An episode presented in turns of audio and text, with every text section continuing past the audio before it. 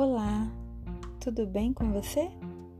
Seja bem-vindo ao Poder do Alto Amor, o podcast que reúne textos, reflexões e dicas que te ajudarão a descobrir o real poder do amor próprio.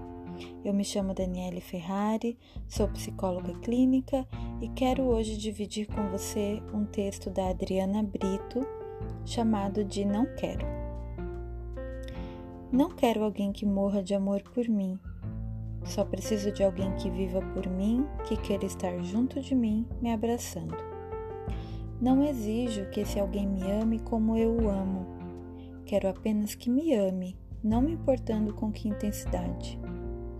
Não tenho a pretensão de que todas as pessoas que gosto gostem de mim, nem que eu faça a falta que elas me fazem. O importante para mim é saber que eu, em algum momento, fui insubstituível e que esse momento será inesquecível. Só quero que o meu sentimento seja valorizado. Quero sempre poder ter um sorriso estampando o meu rosto, mesmo quando a situação não for muito alegre, e que esse meu sorriso consiga transmitir paz para o que estiverem ao meu redor. Quero poder fechar meus olhos e imaginar alguém e poder ter a absoluta certeza de que esse alguém também pensa em mim quando fecho os olhos, que faço falta quando não estou por perto. Queria ter a certeza de que, apesar de minhas renúncias e loucuras, alguém me valoriza pelo que sou, não pelo que tenho. Que me veja como um ser humano completo, que abusa demais dos bons sentimentos que a vida lhe proporciona. Que dê valor ao que realmente importa, que é meu sentimento, e que não brinque com ele.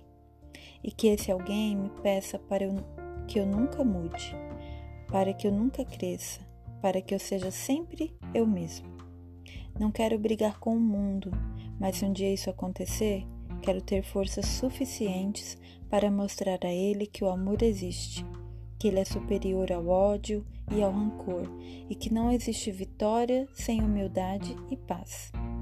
Quero poder acreditar que, mesmo se hoje eu fracassar, amanhã será outro dia.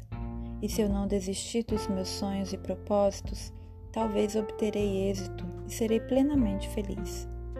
Que eu nunca deixe minha esperança ser abalada por palavras pessimistas. Que a esperança nunca pareça um não.